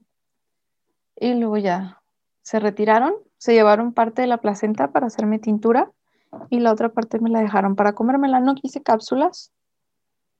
Y mi pareja por accidente tiró la membrana, entonces nos quedamos sin los curitas. Este, pero la tintura todavía hasta la fecha la tengo y de hecho sí le doy uso. Entonces sí, ese fue así como el proceso y lo de ahí fue el posparto que también. Yo creo que a mí el parto me gustaría volverlo a pasar, pero el posparto no lo sé. Mm. ¿Cuáles fueron tus retos? Mi reto más fuerte y es, o sea, es como fue el núcleo de mi posparto, fue como el miedo a no estar preparada para ser mamá. Mm. O sea, me daba terror. Me acuerdo, pues tuve mi desgarre. A los tres días y ya estaba básicamente, o sea, estaba ya bien del desgarre relativamente. O sea, estaba abierto, pero pues ya estaba cerrando. Y me acuerdo que me fue y me revisó mi partera, revisó la herida y todo, cómo estaba acomodándose el útero y etcétera, etcétera. Revisó a la bebé, eh, la popó de la bebé y si yo había hecho el baño y todo este protocolo. Y lo me dice, estás perfecta, o sea, te ves perfecta, te ves maravillosa. Me dice, lo más seguro es que no vayas a necesitar mucha ayuda en el posparto. Y se cuenta que esa frase de no vas a necesitar mucha ayuda en el posparto desencadenó un miedo a quedarme sola en el posparto. Pero o sea, a tal grado que se me volvió a abrir el desgarre. Mm, Entonces me inutilizó casi como que cinco semanas sin poderme levantar de cama porque no cerraba la herida. mm. O sea, y no cerraba. Entonces, o sea, fue la dificultad de que yo no me podía casi levantar y lo teníamos que ir por el certificado de nacimiento. Y yo sí de que, porque el certificado de nacimiento fue un show sacarlo, porque como era una partera no certificada, este, no te daban el certificado. Entonces tenías que ir hasta San José. Fui en la semana 38 a San José de los Cabos a que hicieran registro de que yo estaba embarazada. Para que cuando fuera a registrar a mi bebé no me dijeran que yo me la había robado de mi casa, mm, porque suena súper lógico que me voy a robar una bebé de mi casa. Entonces tenía que ir hasta San José y yo estaba con la herida abierta y no me permitían ir más que hasta los 28 días. Pasados los 28 no me daban certificado. mm, Entonces mi mamá y mi esposo se pusieron a investigar y pues el certificado es un derecho de nacimiento de cualquier niño mexicano. Entonces investigaron las leyes que manejaban que el certificado es un derecho y se las fueron y se las presentaron al Centro de Salud de Todos Santos. Y le mm, dijeron, ujú. ¿sabes qué? Si no nos das el certificado de nacimiento aquí, porque aquí nació, y hay testigos de que ella estuvo embarazada, y hay testigos desde aquí nació, y hay testigos dentro de- del centro de salud, porque yo había ido a acompañar a mi esposo a una revisión en el centro de salud. Le dice, entonces, si no nos das el certificado, vamos a meter directamente a derechos humanos. Y nos dijeron, claro que sí, nada más que venga la parturienta con una credencial de lector. Pues claro, claro que no fuimos con una credencial de lector, fuimos con toda la documentación porque llegando ahí no la pidieron. Ajá. Sí, o sea, eso del certificado era, eso de la credencial era nada más como para decir, ay, nada más trajo la credencial, no se puede. Mm, Entonces, ya cuando llegamos ahí nos dijeron, ay, ¿qué, qué trae la credencial? Ay, es que necesita, sí, también los traemos, gracias. Mm. Y luego me trataron súper nefasto, se me trataron como si fuera una inculta totalmente. El médico ni siquiera me permitió pasar al consultorio, me tomaba los datos desde afuera. O sea, sumamente grosero. ¿Esto fue durante pandemia? No, No, esto fue antes. fue antes, mi hija nació en noviembre del 2019, todavía no, Ah, o sea, todavía no estaba la pandemia. ok, ok, ok. Es verdad, es verdad. Me acuerdo que en fe- fue en febrero del 2019 que concebiste. Ok. Entonces, hace cuenta que abría la puerta del consultorio y lo me decía, disculpe, su nombre completo, y lo se lo daba y la cerraba. Mm, y lo la volvió a abrir y así. Y lo grado de estudios y lo llevó licenciatura en psicología. Ah, así como súper sorprendido de que me hubiera graduado de algo. ujú, Y yo así como de pato nefasto. Y lo, disculpe, es que tengo que hacer todo este protocolo porque no me voy a equivocar. Esto es súper importante que lo rellene bien y no sé qué. De hecho se equivocó, ¿verdad? Pero pues, punto es. Eso ya nos dimos cuenta hasta que fuimos por el certificado mucho después. Entonces, ya después de que hizo el certificado, me pasó para revisar a la bebé. Ahí sí me pasó porque no se le iba a soltar. Entonces me acuerdo que la empezó a revisar y todo, no, que está muy bien, y shalala, y bla, bla, y etcétera, etcétera. Y luego me empezó a dar indicaciones que algunas ya me las había dado. De hecho, mi partera estaba ahí conmigo en ese momento. Porque como nunca le habían dado un certificado de nacimiento ahí en Todos Santos, ella quería ir a hacer registro de que tenía ese certificado para ya a partir de ahí poderlos pedir con mayor naturalidad. Mm. Entonces estaba ahí conmigo y nada más nos volteábamos a ver y yo así cuando el médico nos, ella y yo cuando el médico me daba alguna recomendación así como de que, ay sí, o sea, ya sabíamos. O cuando decía alguna que no nos parecía era como que este, pero no decíamos nada, no voy a hacer que nos fuera a quitar el certificado así como amablemente todos. Entonces Ujú.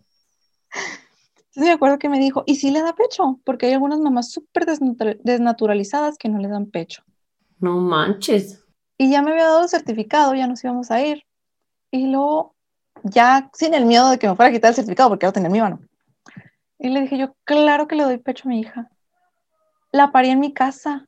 Quiero lo mejor para ella. Por eso no fui a un hospital y usted no tiene ningún derecho a estar juzgando las lactancias de otras madres. Y así como que, ahora sí, corramos. Antes de que trate de quitárnoslo. Agarren todas sus cosas. Ay, no, que ha de saber mucho él sobre la experiencia de dar pecho. Ya sé, yo como de que esté, así, pero en- Ay, no, qué estrés. Qué horror. Entonces, pues ya, o sea, regresé y yo seguía con mi problema y me acuerdo que llegó el momento en el que le reclamé a mi partera que me había dicho eso de que yo no iba a necesitar ayuda porque era como de que, ve, sí la estoy necesitando. Mm, ujú. Y ya fue cuando me cayó el 20 y dije yo, "Ay, es que la estoy necesitando porque tengo miedo a quedarme sola. Mm, ujú. ¿Y qué tanta ayuda estabas recibiendo? Estaba ahí tu mamá, ¿no? Sí, estaba en mi mamá, entonces mi mamá pues básicamente, ella era la que se encargaba de hacerme comida, de mantener limpia la casa y así, o sea, de que todo estuviera como funcionando perfectamente. Entonces, pues, o sea, sí sentía como que la necesitaba, pero O sea, era más bien como mi miedo, porque para todo le preguntaba a ella. Como para la tercera semana me quiso dar una especie, o sea, pues un conducto obstruido. Y eran las 11 de la noche y yo con fiebre y un dolorazo en mi pecho derecho. Y yo creo que yo volteé a mi mamá y le decía, mamá, ¿qué hago? Entonces, pues mi mamá era como que no podemos ser. mi mamá con toda mm. esta creencia de que pues es que es tu culpa, o sea, le quieres dar pecho a la niña acá que se le antoja cuando es cada tres horas por 15 minutos. Mm, o sea, necesitabas la ayuda de la partera, necesitabas la guía y el apoyo emocional que había recibido durante el embarazo, lo seguías necesitando durante el posparto, porque cada quien ofrece diferente tipo de ayuda y aunque tu mamá te pudiera ayudar con eso, no te podía ayudar con otras cosas. Exacto. Ah, ok, te entiendo. En ese momento pues le hablamos a mi partera y lo, pues, me contestó y me mandó, o sea, me dijo qué hacer, ejercicios, todo. Y al día siguiente fue a verme. Entonces me fui a ver, se estuvo conmigo, estuvimos platicando y todo. Porque en serio, o sea, mi desgarre ya me había puesto membranas de placenta de mi amiga vecina, que neta es un amor y un sol en mi vida, que me dio un tantito de sus membranas de placenta para que me pusiera. Me había regalado hasta miel, me habían puesto miel, sábila, así como de, güey, ya hay todo un circuito alimenticio aquí adentro. Entonces, este, y no cerraba. Entonces ya estábamos empezando a pensar en que iba a necesitar medicamento. Mm y yo soy súper antimedicamento. Entonces estábamos así, entonces después de ese día en el que ya hablé con mi partera y estuvimos comentando y estuvimos como aclarando las cosas y estuvimos como, pues ella escuchando mi reclamo hasta cierto punto infantil de niña y respondiendo tanto a mi yo niña como a mi yo adulta. Y a partir de ahí, en dos días ya me había vuelto a cerrar. Entonces fue así como de, mm. perdón, somatización, pero sí la tienes bien intensa. Mm, Entonces ya, o sea, me cerró. A los tres días de que me cerrara, mi mamá dijo, bueno, yo ya acabé, ya me voy, que te vaya bien. Este, me voy en, creo que una semana. Me hicieron mi baño postparto, mi como temascalito en casa. Eh, me hicieron el cierre y todo, o sea, ya a partir de ahí todo fluyó bastante tranquilo. O sea, pues claro, no, el posparto es como muy complicado y no dura las 40 semanas. 40 días. Ajá, ah, perdón, sí, los 40 días, no, ni de 40 semanas, dura más del año. Yo creo que todavía estoy en posparto. Sí.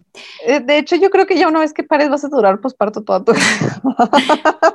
Sí, eh, alguien me decía como que el posparto realmente no termina hasta que ya no estás dando pecho, tu bebé ya no necesita ayuda con pañales ni nada de eso, em, y, tu bebé ya duerme toda la noche. Sí, yo la verdad, o sea, al principio sí era así como que, ah, pues dura un año, ah, pues dura un año. Y ahorita, es, digo yo, la, o sea, la verdad, la verdad, la verdad, el posparto dura hasta que ya tu bebé se convierte en un niño que puede valerse por sí mismo. Hasta que empieza en el kinder. Sí, y eso sí lo vas a escolarizar. Ah, no, sí, sí, no, es falta perpetua. Sí, sí, sí. Y creo que muchas mamás con niños de 30, 40 años que todavía viven en casa, todavía están en parte en posparto. Mm, ¡Qué horror! Sí, o sea, y la verdad, sí lo creo. Y no porque el bebé necesite, porque el hombre de 50 años necesite cuidados sino porque no se hizo ese desligue emocional. Mm. Y ese desligue emocional es el que nos mantiene siempre en la cuerda floja de no saber si estamos haciendo bien o no como mamás. Mm. Entonces, para mí el posparto puede durar hasta toda la vida. O sea, yo, por ejemplo, escucho los discursos de mi mamá o escucho los discursos de mi suegra o escucho los discursos de otras mamás y siempre, de alguna u otra forma, guardamos cierta culpa siempre hubiéramos querido que algo hubiera salido un poco más diferente o un poco más de otra manera. Entonces yo digo que ahí sigue toda esa problemática que nació en el posparto. O sea, en esa culpa inherente que llevamos cargando como madres y que no sabemos soltar porque en el posparto, ¿qué es con lo, con qué es con lo que más batallamos? Con la pérdida de nuestra identidad. Porque estamos en ese duelo de que yo era una persona sola y ahora no puedo ni ir al baño. Ahora, porque por ejemplo ahorita mi bebé tiene, va a cumplir 19 meses y en la noche si me levanto de la cama a hacer pie, ella se despierta. Entonces es como, güey, o sea, no puedes ni ir al baño en la noche, o sea. Sí, es que ya todas tus decisiones y todo lo que haces ya no es solamente para ti. Sí. Y existe como esta figura titánica, opresiva de la madre perfecta, que aunque sepamos intelectualmente que es una construcción de mierda, eh, nos persigue por siempre. Y por ejemplo, o sea, con todo esto de la crianza respetuosa, sí estoy de acuerdo. Me parece fantástica la crianza respetuosa, pero no puedo partir en una crianza respetuosa desde una falta de respeto hacia mí misma. Entonces desde ahí no estoy respetando ni a mi bebé ni a mí. Me acuerdo que yo al principio estaba así como que súper obsesionada y no lo dejes llorar, no la dejes no sé qué, esto y el otro y bla, bla, bla. Y ahorita es como, Charik, entiendo que estés llorando, pero yo también necesito tiempo. Y yo también necesito espacio. Sí, es que no es un trabajo que se supone que deberías de hacer tú sola. Eh, no, y gracias a Dios estoy acompañada, y gracias a Dios estoy acompañada por un hombre consciente. Que Sí, pero tampoco solamente. Sí, o sea, de hecho deberíamos hacer una tribu. Sí, no es ni para ti sola ni para dos personas nada más. Para dos personas, o sea, debería de haber una crianza en tribu, pero no existe, o al menos no la he encontrado. O sea, por ejemplo, están las, el grupo de mamás que tenemos que nos damos apoyo como vía mensaje, pero nos vemos a lo mucho una vez al mes y es que no una vez cada dos meses. Entonces, obviamente no es suficiente. Y vivimos en una ciudad grande donde es distancias, donde es trabajos, donde es producir, porque es un sistema capitalista de mercado y es produce, produce, produce, produce, produce. Y es, mi esposo tiene que trabajar para yo tener el privilegio de quedarme en casa 24/7 con mi bebé, porque yo lo escogí. Y mucha gente dice, es que tú lo escogiste, entonces disfrútalo, ¿no? Como este mandato, pues no sé, o sea, súper egoísta de tienes que disfrutarlo porque tú lo escogiste y no puedes quejarte. Sí, por ejemplo, es una de las cosas, yo batallo mucho porque a mí me gustaba mucho lo que, o sea, me gusta mucho, pues dar clases de yoga, a mí me gusta mucho, mis pacientes, yo he disfrutado mucho mi trabajo. Entonces, por ejemplo, hace mm, como un mes y medio, este, hicieron un comentario de que yo no era psicóloga. Lo hicieron mi familia, mi mamá y mi tía.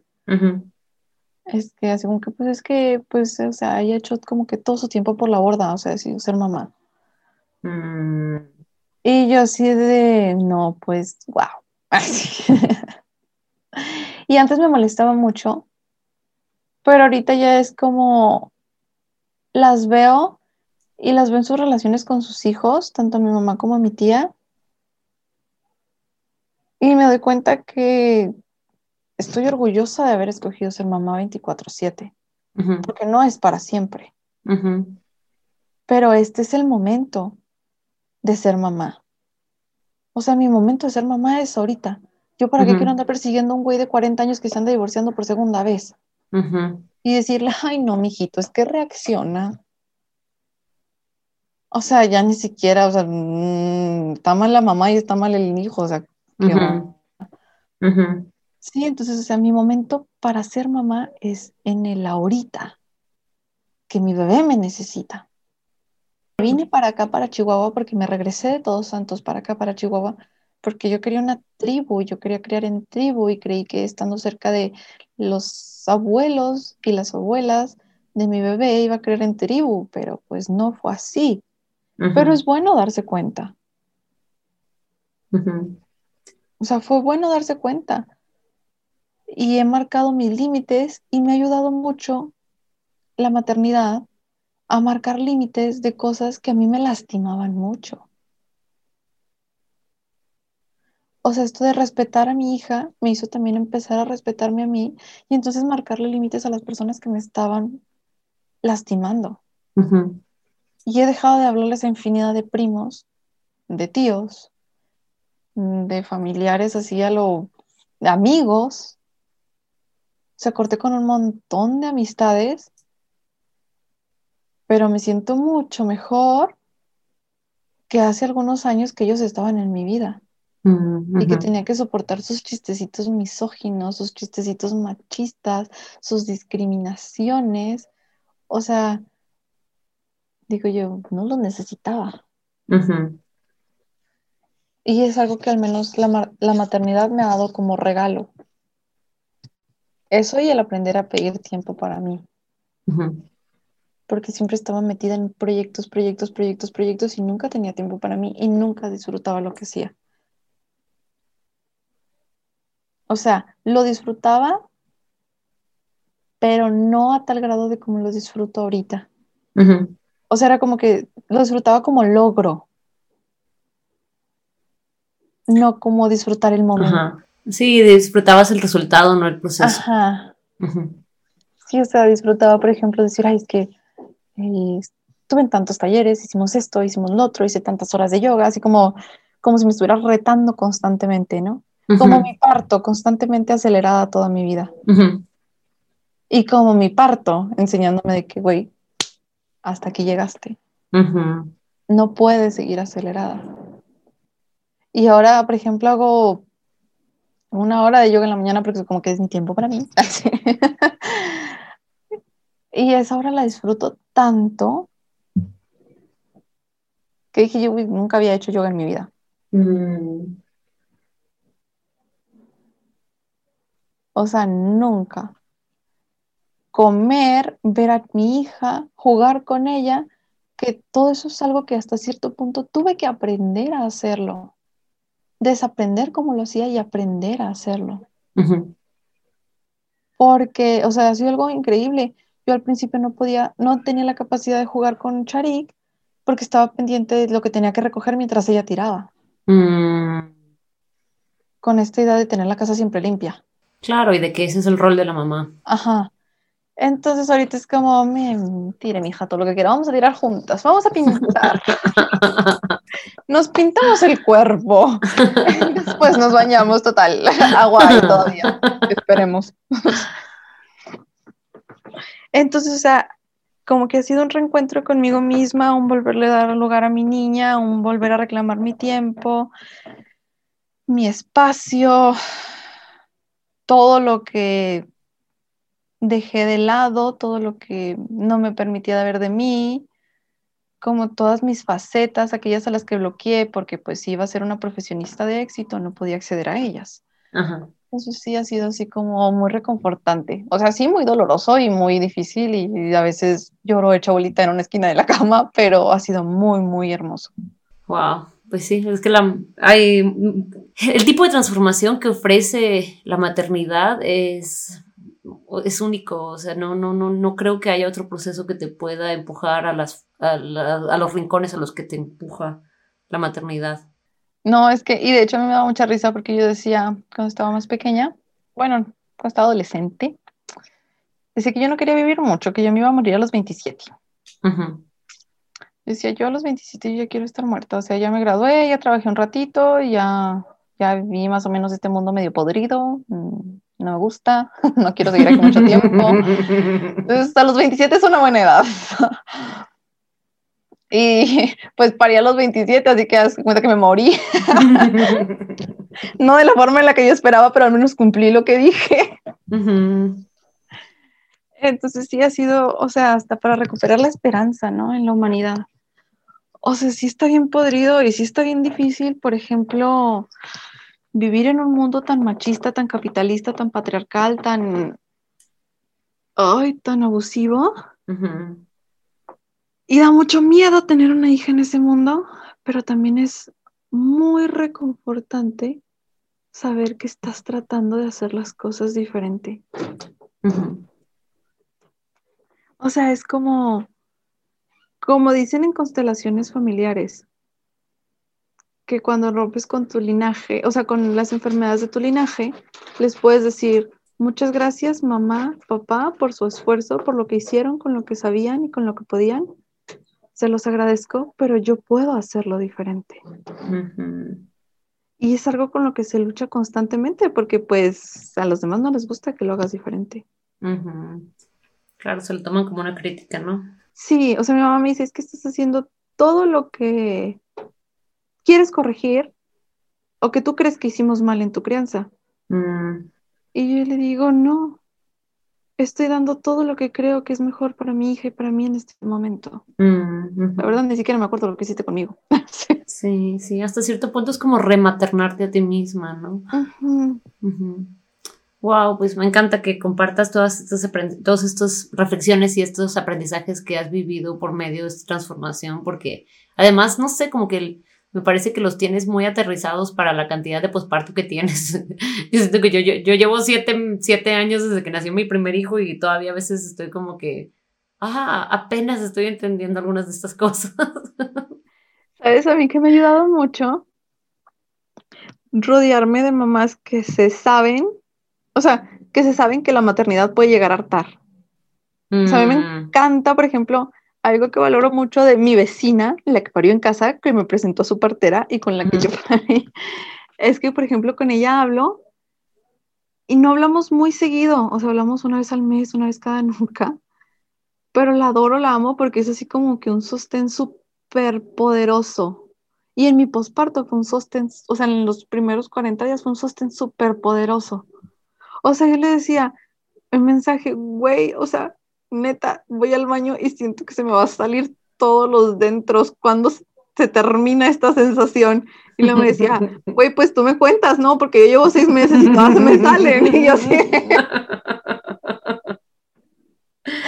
Entonces, como que eso de convertirlo, no en chiste, pero sí poder tener la capacidad de reírnos de nosotras mismas y de hablar de este tipo de cosas, a mí me ayudaba muchísimo. Claro, es que a ti desde el principio además te gustaba como que em, sacar esta romantización de las cosas, ¿no? O sea, por eso es que te atrajo tu parte, partera y por eso es que te repelían otras cosas, porque tú querías que, que la gente fuera honesta y que no y que no se hiciera todo así como, ay, qué perfecto, qué hermoso, qué bello, qué felicidad, pura felicidad. Sí, entonces, o sea, ese tipo de cosas a mí me sostenían mucho. Por ejemplo, ahorita también, o sea, de hecho, básicamente es como siempre que hablo con ella es un desahogo de ella o es un desahogo mío y es un desahogo muy divertido porque en medio de que ahorita pues ella está en Todos Santos y yo estoy aquí en Chihuahua y la he visto una vez en Guadalajara, en medio de todo ese movimiento, siempre que la escucho me siento acompañada. Y el sentirme acompañada por mamás ha sido, yo creo, de lo más hermoso que he encontrado en mi maternidad. O sea, el saber que hay mujeres que han pasado por lo mismo, que están en luchas que quizás no sean iguales, pero son similares y que cada una me da su visión de la lucha, ha sido mágico. Qué bueno, qué bueno que hayas podido tener esto. Pues muchas gracias por compartir tu historia.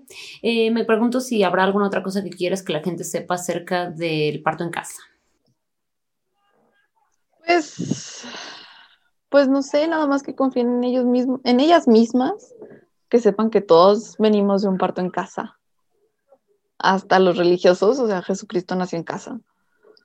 Eh, cualquier personaje, todos hemos venido, todos venimos de un parto en casa. Estamos aquí si no hubiera sido por los partos en casa. Y no estamos aquí si no hubiera sido por mujeres que conocieron a otras mujeres, que escucharon a otras mujeres y que aprendieron acerca de los cuerpos de otras mujeres. Y esas son las parteras. Y gracias a su conocimiento de generación tras generación, un conocimiento que ahorita se está perdiendo, porque están intentando certificarlas y medicalizarlas, si no fuera porque ellas existieron, nosotros no estaríamos aquí como humanidad. Entonces yo creo que sería muy bueno que como sociedad las volteáramos a ver y les permitiéramos continuar con sus saberes. Y continuar transmitiéndolos y dejar de meter este miedo a parir en casa tan absurdo. Sí, sí, sí, desarrollar esa confianza. Y cuéntame, ¿cómo te puede contactar la gente si alguien quiere escribirte, preguntarte eh, detalles de, de, los recursos que fuiste encontrando y todo esto? Pues puede ser por Facebook, está igual mi nombre, Jerisim RG. No creo que haya muchos con ese nombre, pero sí hay, eh, es la niña, es la mujer. A lo mejor hay vatos, no lo sé. Es Jerisim RG también en Instagram me encuentran así. Y pues como que por ahí. Sí, porque ahorita no estoy trabajando en ninguna página ni nada. Ok, bueno. Pues perfecto, ahí está el contacto para quien te quiera contactar y pues muchas gracias por compartir tu historia y estamos en contacto. Gracias a ti. Muchas gracias por escuchar este episodio de La Revolución del Parto. Si te gustó la información, cuéntale a tus amistades y familiares y síguenos en redes sociales. Nos puedes encontrar en Instagram, en Facebook y en nuestro sitio web www.larevoluciondelparto.com. Suscríbete y déjanos una reseña en iTunes, Google Podcast o Spotify y únete la próxima semana para escuchar más historias de parto.